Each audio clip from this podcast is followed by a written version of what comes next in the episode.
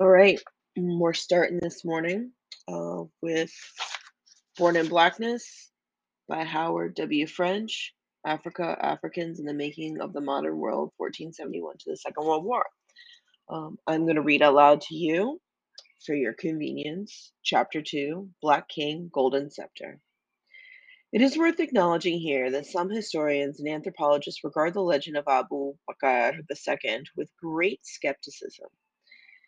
So, already if you don't remember from the first chapter, um, the first sentence here is pulling us back into the previous chapter where the main idea was that from these sources that we have, African sources, there is evidence of great heights of civilizations to ones that textbooks don't usually talk about in Djenné.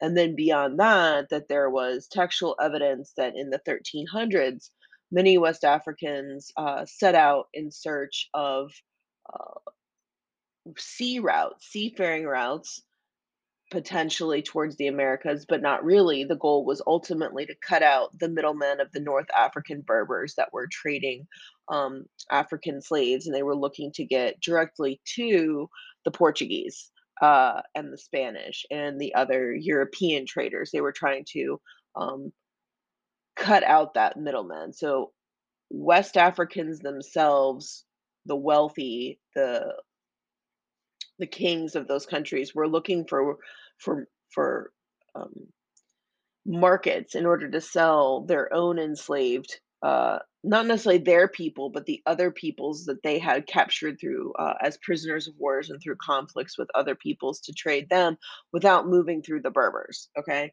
So now they're doubting these documents. They're saying okay some other anthropologists are skeptical about these sources.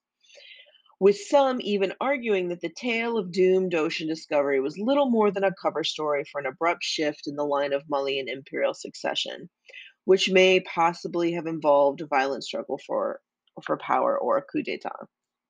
Um, if you didn't know, a violent struggle for power, a coup d'etat, is also what one could consider the attack on our Capitol on January 6th of 2021.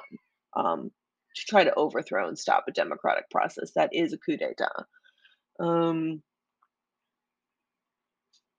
one needn't speculate any further on the mysteries of Abu Bakr II, however, because Mansa Musa was acting upon many of the same impulses that we have conjectured for the doomed Sahelian voyages of discovery when he undertook the 3,500 mile overland pilgrimage to Cairo. Okay, so now he's saying, like, we can't doubt that they were doing this because there was another Malian emperor who decided to just go right through the Sahara, take his treasure with him to cut out the middlemen, to cut out the Berbers again, right? It is there that he bequeathed the story of his predecessor's exploration bid to the annals of history. Musa assumed power in the year 1312, a time that historians regard as Mali's golden era. At its zenith, the empire controlled the nexus of three of the West African's most important river valleys the Senegal, the Gambia, and the most important of all, the Niger. And as you're reading the text, Changó, you see that um, many of the visual images of the Orishas are taking place in the Niger River. Okay.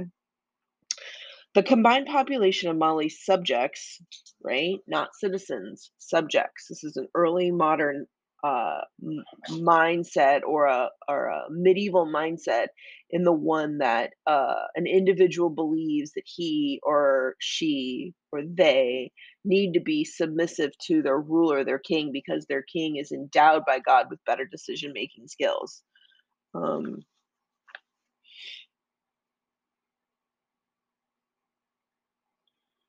The combination combined population of Mali's subjects and vassals may have been as large as 50 million, an impressive number in the world of this era. Remember 1312. Gold production was booming, whereas Ghana had principally relied upon gold fields at a place called Bambouk, which was connected via western caravan routes that led to Morocco. Mali diversified its sources of gold and was able to greatly boost production. In addition to Bambouk, already by then an ancient source of the metal, Mali obtained ore in even more abundant quality quantities from a place called Bure, which was located in the forest land to the southwest of Djenné that was controlled by the non-Muslims who paid tribute to the empire in gold. Tribute is like taxes, okay? Mali also began to extend its gold trading networks even farther afield to the southeast, tapping production from areas controlled by the Akan ethnic groups of present day Ghana, a name adopted by the former British colony. The Gold Coast at independence and not by connection to the Ghana Empire discussed above. Okay. In addition to gold, each of the three major Sudanic empires that succeeded one another in controlling the most important river valleys and the savannah to the south of the Sahara, Ghana, Mali, and Songhai, this empire is discussed below, aggressively pursued a trade in slaves. Okay, so here's what's important to understand. And there's a lot of conflicting dialogue and discussion about this at this point 1300 but even before these major empires that controlled much of um, south sudanic north sudan uh, uh, sub-saharan north saharan west african groups they were already trading in slaves now what's important to notice is the way they treated their slaves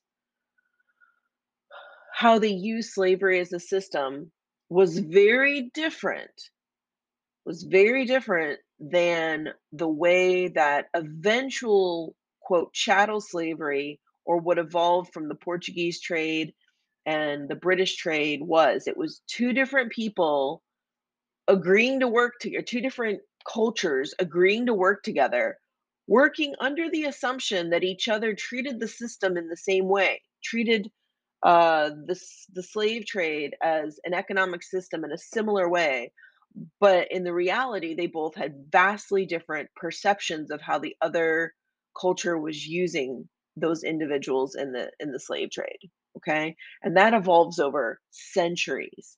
We're talking centuries. Um some slaves were acquired for domestic purposes, used in armies and administration and for labor, and others were sold to Tuaregs and to Berbers, who conveyed them in bondage in North Africa and beyond right? So they would sell some slaves to the middlemen who then would sell them for different purposes to other people, right? Economics is at the base of all of this. And you'll say, like, well, but is it economics or human rights? Well, the notion of human rights evolved out of this system because much of the entire ancient world was mm. based on a slave economy. And so, in order for that to stop, people had to start thinking differently about what they were doing.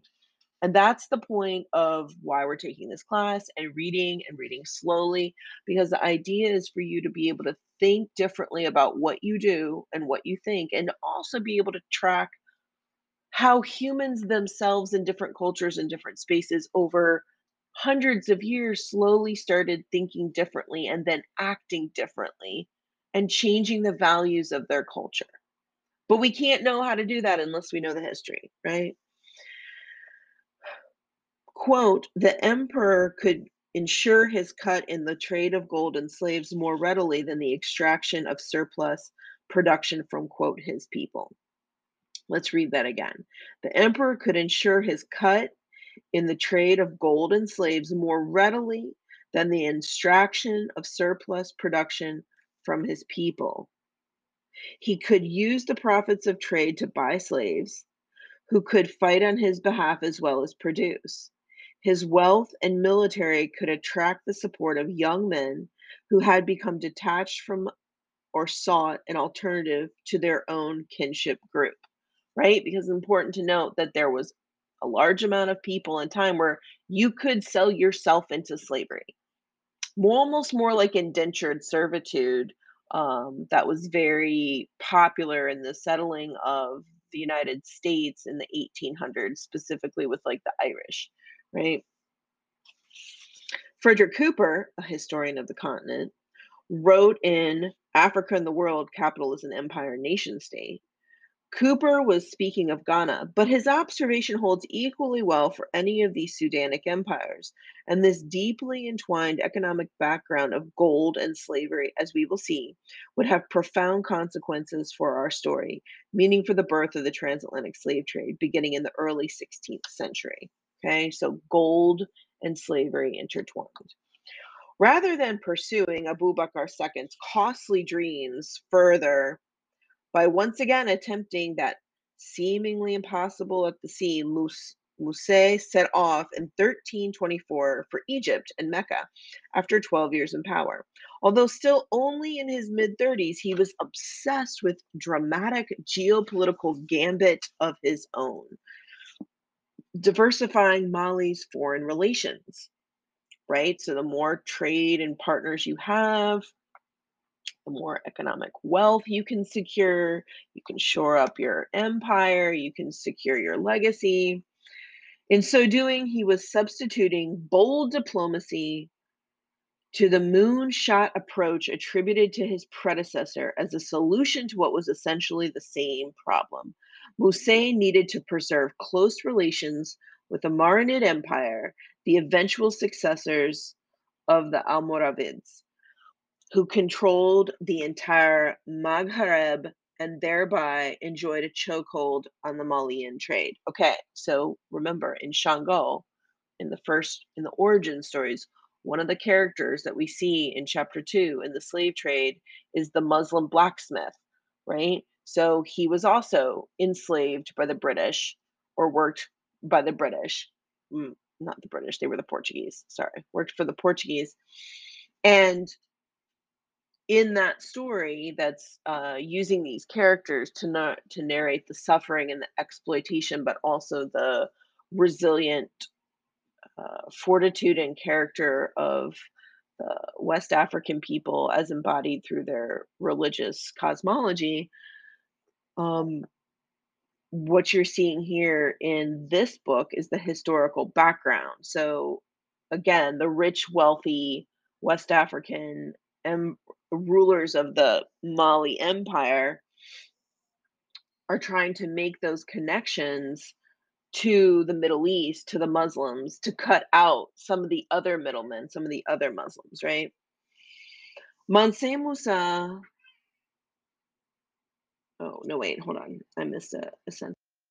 At the same time, how Mali's utter dependency on North Africa by forging strong ties with Egypt, which was then ruled by the Mamluks, a Turkic sultanate that was at the height of its prestige in the Islamic world.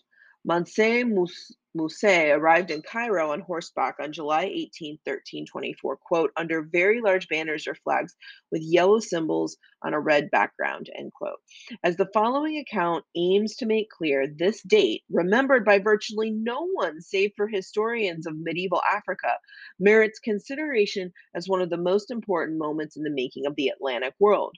The reasons for this have less to do with anything Musa himself could have possibly imagined, let alone foreseen, resulting instead from the momentous ways that the unintended consequences of his diplomacy played themselves out on the grandest of global stages. Okay? It's going to tell us about this entrance.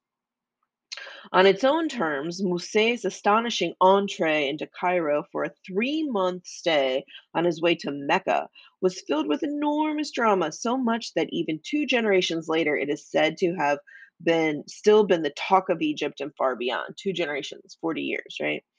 No one had ever witnessed such scenes of pomp and largesse, establishing a reputation that was followed that has followed this Malian leader down to the present as the richest man in history. Even the quickest perusal of the most basic evidence makes its way to understand why.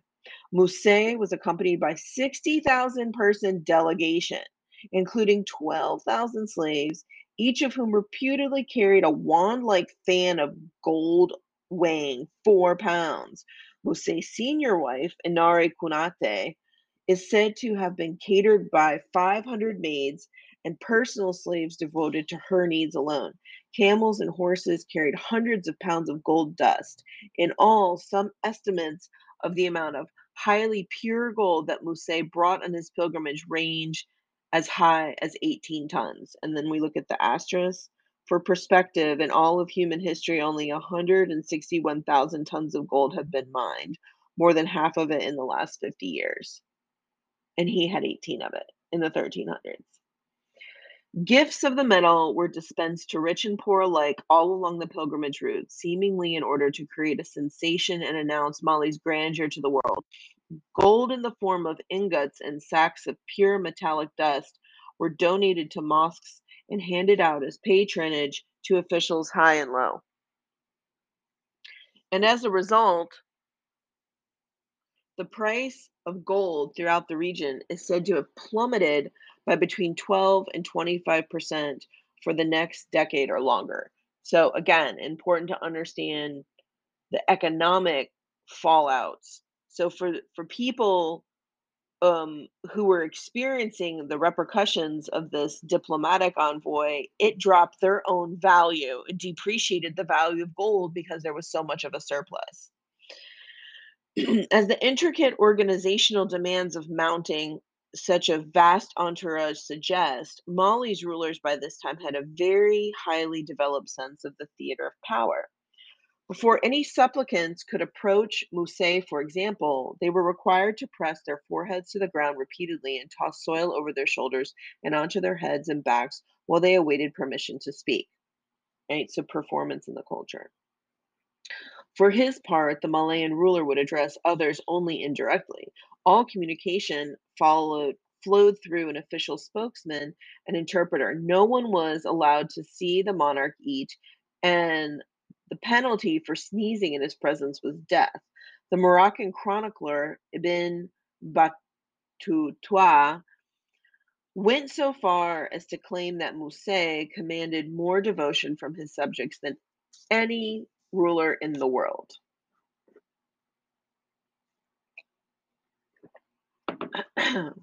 By far, Musa's most lavish gesture in Egypt was the gift he personally bestowed upon the rulers of the Mamluks, Al Malik al Nasir, from whom ev- evidently craved recognition as an equal. This reportedly amounted to the extraordinary sum of 50,000 dinars, or more than 400 pounds of pure gold.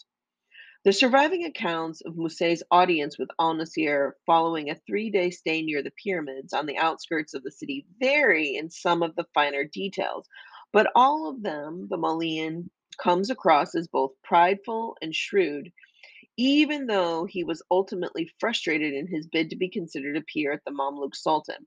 A retainer of the Sultan named Al Umari wrote, for example, okay, primary text block quote when I went out to meet him, I tried to persuade him to go up to the citadel to meet the Sultan, but he refused persistently. He had begun to use a religious argument, but I realized that the audience was repugnant to him because he would be obliged to kiss the ground and the Sultan's hand. When we came into the Sultan's presence, we said to him, Kiss the ground. But he refused outright, saying, How may this be? Then an intelligent man who was with him whispered to him something we could not understand, and he said, I make obeisance to God who created me. Then he prostrated himself and went before went forward to the Sultan. The Sultan half rose to greet him and sat him by his side. They conversed together for a long time. Then Sultan Musa went out. Other accounts of the encounter with his Egyptian host deny that Musa prostrated himself at all, saying that he was made to sit at a substantial distance or even stand, while Mamluk leader, who never rose to greet him, spoke. For a man of such grandiose gestures, who had arrived from afar with such grand ambitions, even arm's length protocol like this would have to count as a huge come down, right? So this here's an example of an interpretation of a primary text. The author, Howard French, is trying to make it real for his audience, for his general readers, us, the, the actual significance to take away from from this primary text, which is basically like this guy who thought he was the shit crosses the desert throwing gold everywhere, tossing in the street, saying, Look at me, I'm amazing. comes to meet someone else, and because of cultural differences, he's not even given the time of day. He is seen as less than. So what does that mean for the Malian ruler? How does he then see himself, think about himself, think about his empire? What does that mean for later trade? We're going to find out, right? In the end, the distribution in the end, the distribution of gold on such an unheard of scale had failed to secure the desired result of respectful parity, right, equality, that Musa had so ardently sought for his land. So like even all his wealth couldn't couldn't earn him a seat at the table basically. The blow may have been softened a bit though by the sultan's loan of a palace to house Musa throughout his stay in Cairo. Quote, insofar as the Mamluk ruler was concerned, the two men were not in fact peers. The historian Michael A. Gomez wrote in African Dominion, A New History of the Empire in Early and Medieval West Africa, adding that, quote, the whole of the evidence suggests meeting Al Nasir was a major disappointment for Musa, end quote. Right? So Howard French is quoting what another author, Michael Gomez, said about this encounter in this meeting. Okay? So he's saying what they said. It is probable, in fact, that the many acts of profligacy, which I don't think I'm saying that correctly, and you have to look it up, but it just means extravagant, extravagant throwing away and wasting of money, like a profligate, by this visiting king and his vast retinue actually undermine Mali's image. Yeah. And this is where our tale of perverse outcomes properly commences. One commentator of that era wrote that when the visitors from the Sudan arrived in Egypt, they never imagined their money could run out.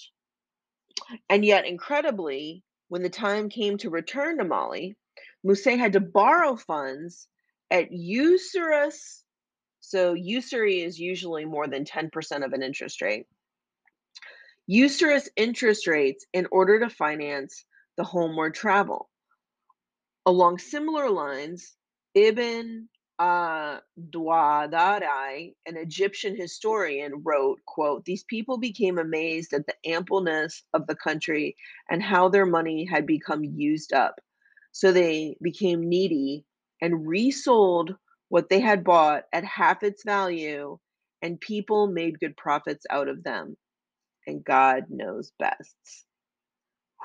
This is a rough quote. I would suggest that this quote of this Egyptian soldier is basically saying that these people from the Sudan, from the Mali Empire, are not really smart. That they didn't understand what they had, they gave it away, they weren't making good economic deals. And then by saying, and God knows best, um, well, it's a backhanded compliment, right?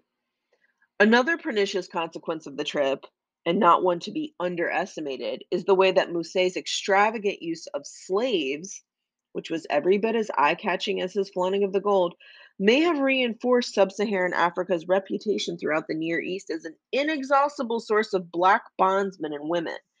And such a legacy would come to haunt the region for the next five and a half centuries. Between 1500 and 1800, approximately 3 million black slaves were trafficked across the Sahara Desert right? So we're not even talking the transatlantic trade, which was estimated around 12 million, right? We're talking about another 3 million trafficked across the Sahara Desert or via separate routes from Eastern Africa into the Red Sea and the Indian Ocean regions, right? Another million or so were sent up to the Americas from the areas of the Senegambia and the Upper Guinea coast, both of which constituted core zones of influence of the medieval era's greatest Sahelian states. So the Sahara, the Sahelian, those in the Sahara area. Most of these deportations into bondage occurred well after Mali, though accelerating rapidly following the demise of its successor empire, that polity, Songhai, which was based in Gao, an ancient urban center located just beneath the big southward bend of the Niger River 260 miles downstream from Timbuktu, succumbed in 1591, just as Ghana had before the rise of Mali, to a trans Saharan invasion from Morocco. This specter was likely to have been a principal motivation behind Mansa Musa's Near Eastern diplomacy. The defeat of Songhai was an immensely critical historical watershed for West Africa. If one imagines something like the significance of the Battle of Hastings' influence on the history of Europe, so here you need to go to Wikipedia and read the Battle of Hastings real quick so you can understand what it is. The scope of the impact would not be far off.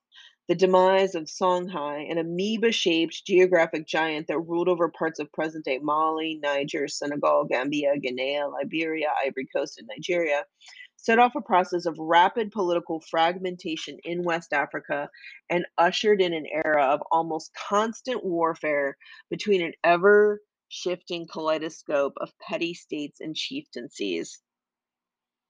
And this state of near permanent chaos and strife, in turn, later helped feed the nascent transatlantic slave trade. Okay, that's really important to understand also. Like, just because the Portuguese show up, like, and I'm not trying to not blame the Portuguese or the British or the French or the Dutch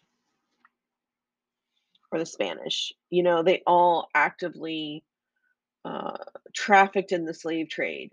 But instead of there being a strong empire that could stand against what they eventually would learn would happen, the empire broke down and it became a tiny bunch of little states that were turning against each other instead of looking outward.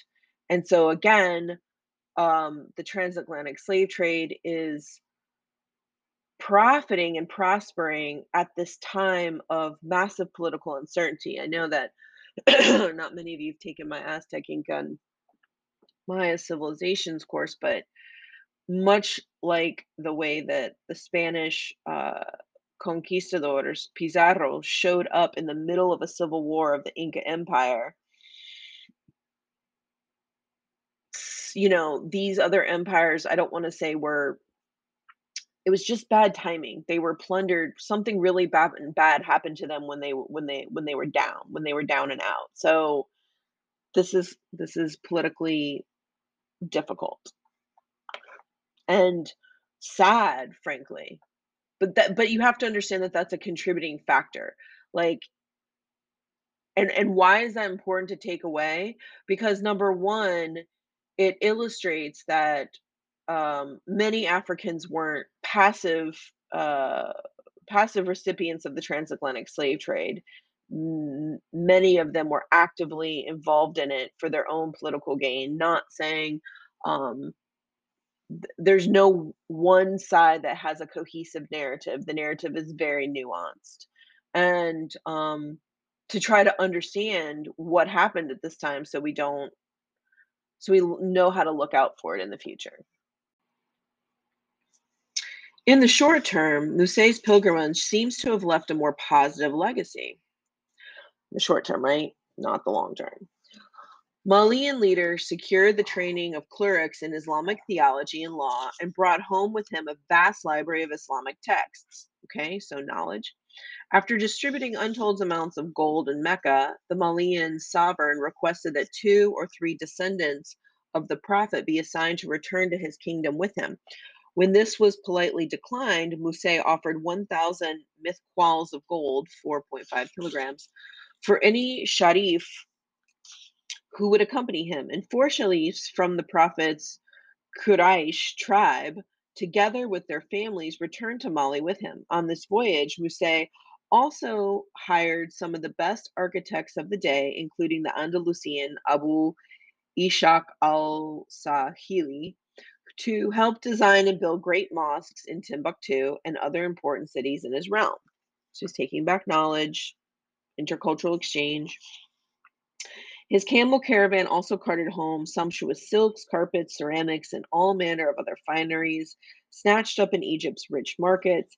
He also said to have brought home with him numerous Turkish slaves, both male and female, the latter to be employed in his harem.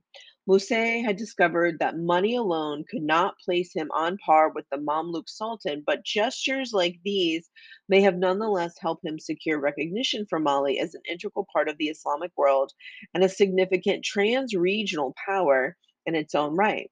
Be that as it may, as ever, It is the historical quirks that loom over Mali that generate the most intriguing resonances.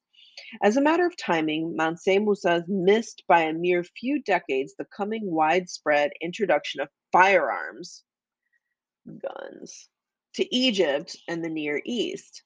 Had they been in use during his sojourn in Cairo, all sorts of alternative paths for Africa's subsequent history are manageable, are imaginable. With unlimited specie at his disposal, right? He had all the gold. If he'd just shown up a little bit later, he could have bought a bunch of guns, right?